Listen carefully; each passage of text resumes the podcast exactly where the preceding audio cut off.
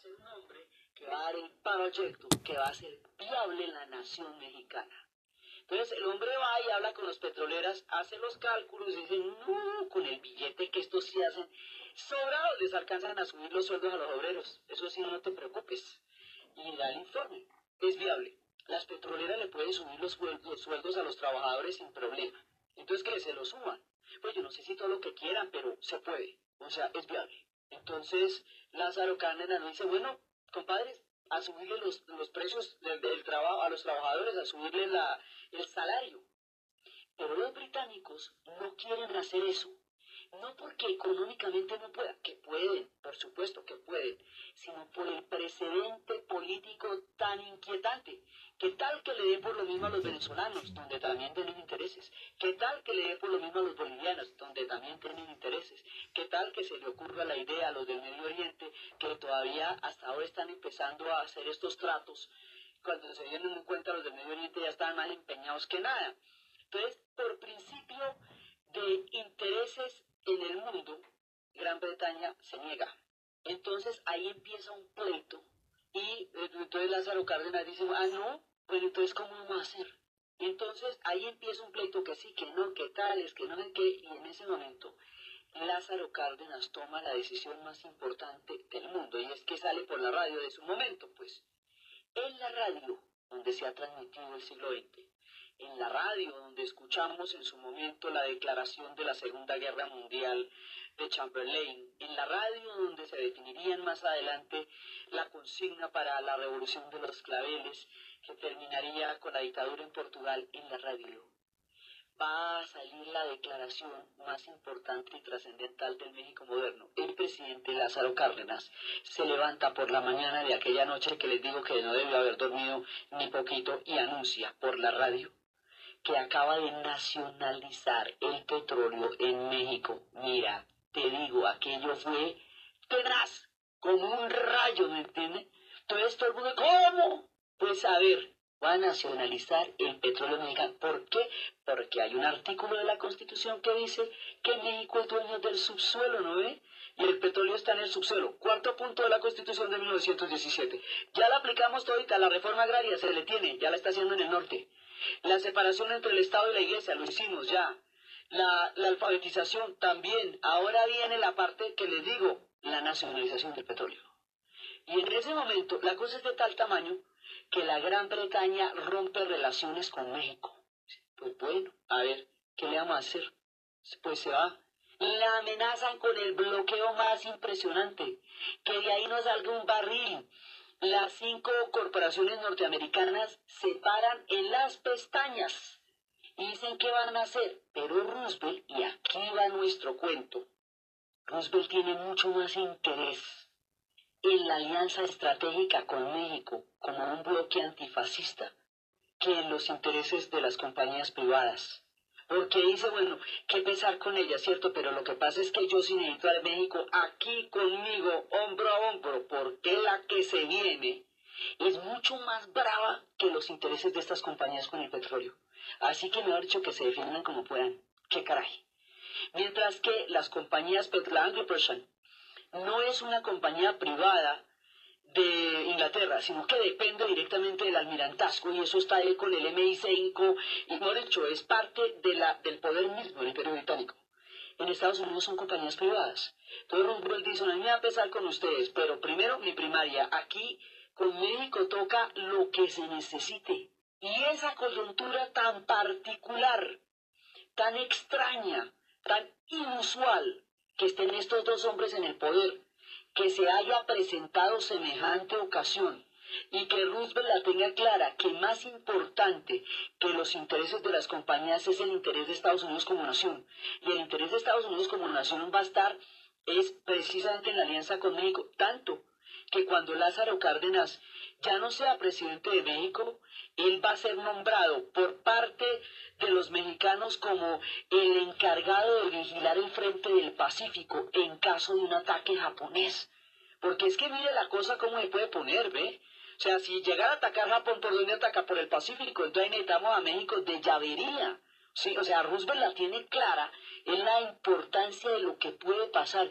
Inclusive el bloqueo, un momentico, en que una de las petroleras gringas, chiquita, rompió el bloqueo, le, le, compró el petróleo y se lo vendió a los alemanes y a los italianos. Y no, no, mira, error, eso no se puede hacer. Entonces, cuando nacionalizan el petróleo, en ese momento esto no hubiera sido posible, no lo hubieran permitido los intereses estratégicos de las potencias. Y no lo hubiera permitido los Estados Unidos jamás si no estuviera la Segunda Guerra Mundial en ciernes. Y si no tuviera Roosevelt la grandeza y la claridad política para entender lo que estaba en juego más allá de los intereses de aquel o de aquel otro. Eso hace posible, la, digamos, que, que México se haya podido quedar con el petróleo suyo. Y al quedarse con el petróleo suyo, eso sí se vuelve, mire, seis horas de celebración en las calles del Distrito Federal. La gente sale a las calles a abrazarse cuando sale el anuncio por la radio. Festivales y carnavales en todas partes. El petróleo va a ser mexicano. Ha nacido Pemex, Petróleos Mexicanos. Y eso va a darle la viabilidad histórica a México. Y este Silva Herzog va a ser el hombre que va a montar el, el modelo económico de sustitución de importaciones que México se financia a sí mismo no produce tanto petróleo como para el mundo, pero sí para los mexicanos. Y eso va a hacer posible que ellos tengan su propio país. Y eso le va a dar un orgullo a los mexicanos que ya estaban picaditos, que ya estaban muy contentos, pero el ser capaces de ser dueños de sus propios recursos y de su subsuelo, el haber aplicado la constitución como toca, y el haber hecho la reforma agraria y el tener el petróleo va a hacer que el nacionalismo mexicano se consolide en un proyecto económico y en un proyecto nacional viable y que la cultura mexicana sea para ellos aún mucho más adorable, mucho más entrañable, mucho más certera, mucho más cercana. Esto le va a dar la fuerza en el siglo XX a los mexicanos.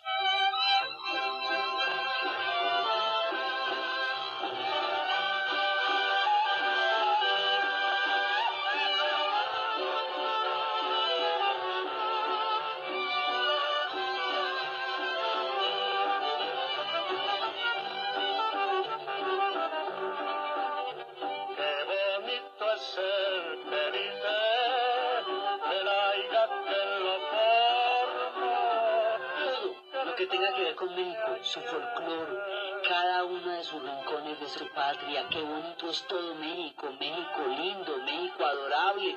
Ellos, no dicho, si son nacionalistas con la nacionalización del petróleo, lo que pasa es que se enamoran de México los mexicanos. Entonces, ese nacionalismo temprano que vimos que se ha formado en, tiempos del mestizaje que se había consolidado con el enfrentamiento con Francia y la manera como lo sacaron, que se había eh, eh, convertido en un proyecto de un imaginario histórico con la revolución, que se convierte en un proyecto de alfabetización con Vasconcelos, ahora se convierte en un proyecto económico que nos llena de orgullo, ¿eh? porque haber tenido el valor, el coraje para poder emprender esto y salir airosos va a ser una cosa impresionante para ellos. Y le va a dar a Lázaro Cárdenas el lugar que tiene en la historia. Por eso les dije que íbamos a ver uno grandote, grandote, grandote, Lázaro Cárdenas.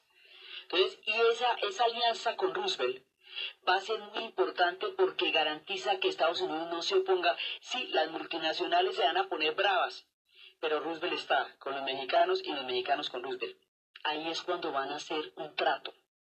Y ese trato significa que van a estar aliados, de verdad van a estar aliados, y van a estar aliados de una manera tal que muchísimos mexicanos van a ir a pelear en la Segunda Guerra Mundial.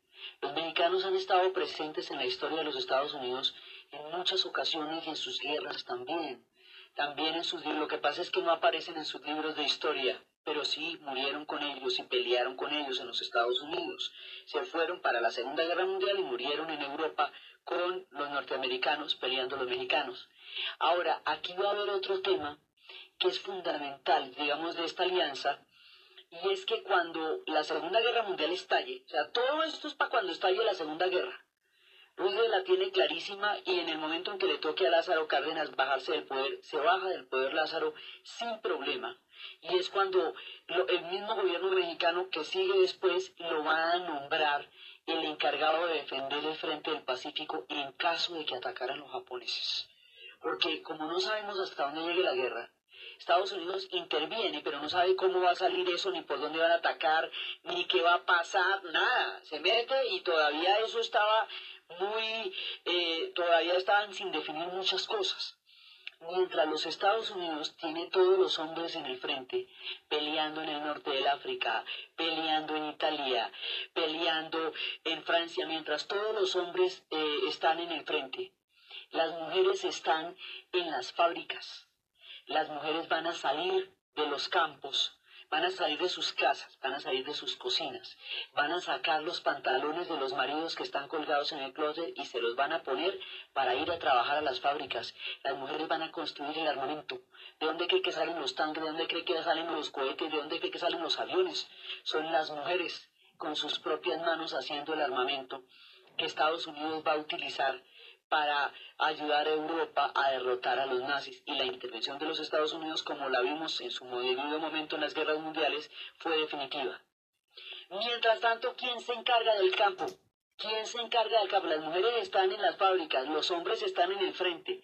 ¿Quién se encarga del campo? ¿Quién garantiza la comida en los Estados Unidos?